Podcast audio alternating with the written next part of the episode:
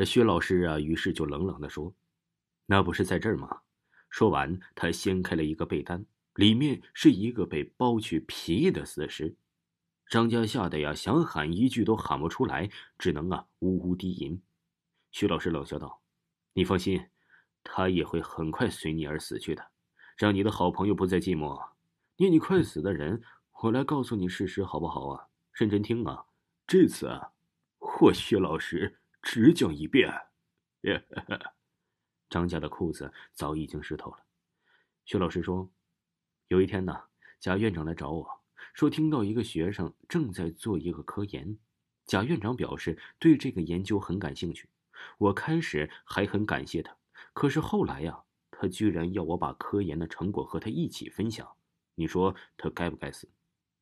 张家此时啊，也稍微的恢复了一点冷静，说：“那你也不能杀了他呀。”薛老师说：“同学，请注意听讲，上课不要随便喧哗呀。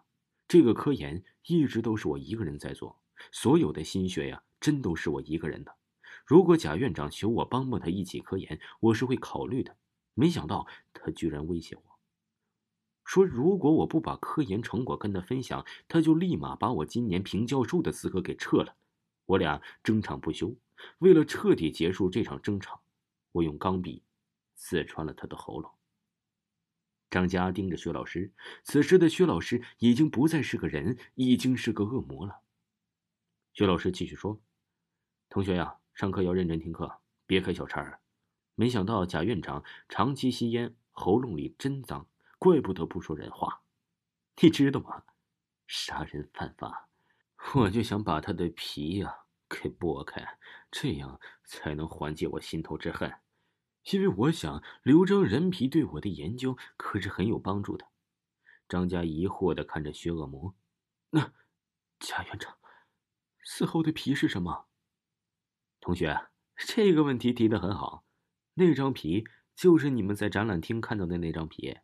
那张皮呀，本来我是要申报项目时候用的，结果呀，倒让贾院长占了个便宜。没办法呀，谁叫我用力过度，把贾院长的皮给戳烂了，只好啊，让他穿上那张皮了。然后就把贾院长的皮给模特穿上了。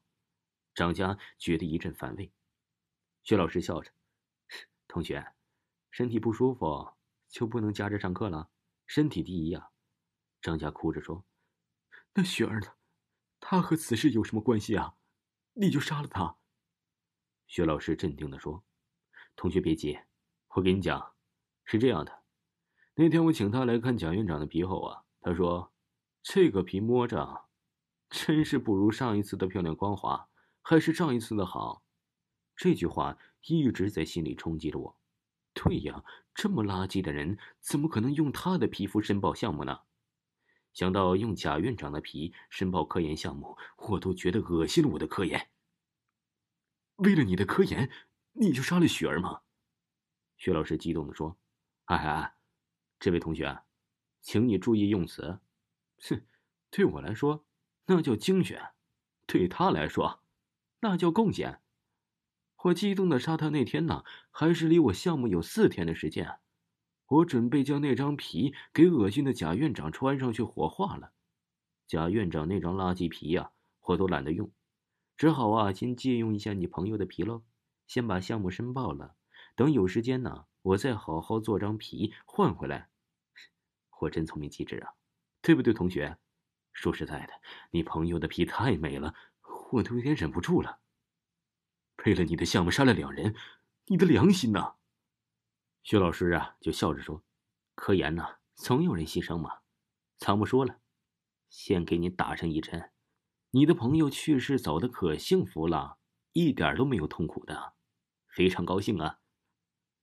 张家的神智开始模糊，慢慢的闭上了眼睛。两千年的医学进步奖最佳获得者薛仁义。请问薛教授，您对科研评价和对我们后辈有什么指导吗？主持人问道。薛教授啊，精神抖擞的看着镜头说：“我虽然呢，已经七十岁了，但是我的科研就想啊，让每个人都有一张年轻的脸，所以啊，我是绝对肯定我的科研的。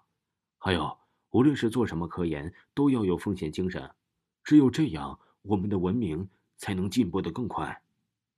台下一片掌声，只是不知道薛教授家里两个泡在福尔马林的尸体，会不会鼓掌呢？此时啊，这薛教授的脸、手还有身体，也是像一个蝴蝶一样，慢慢的褪去了他身上的那层皮，慢慢的。变成了人骨，爬到了你的屏幕前。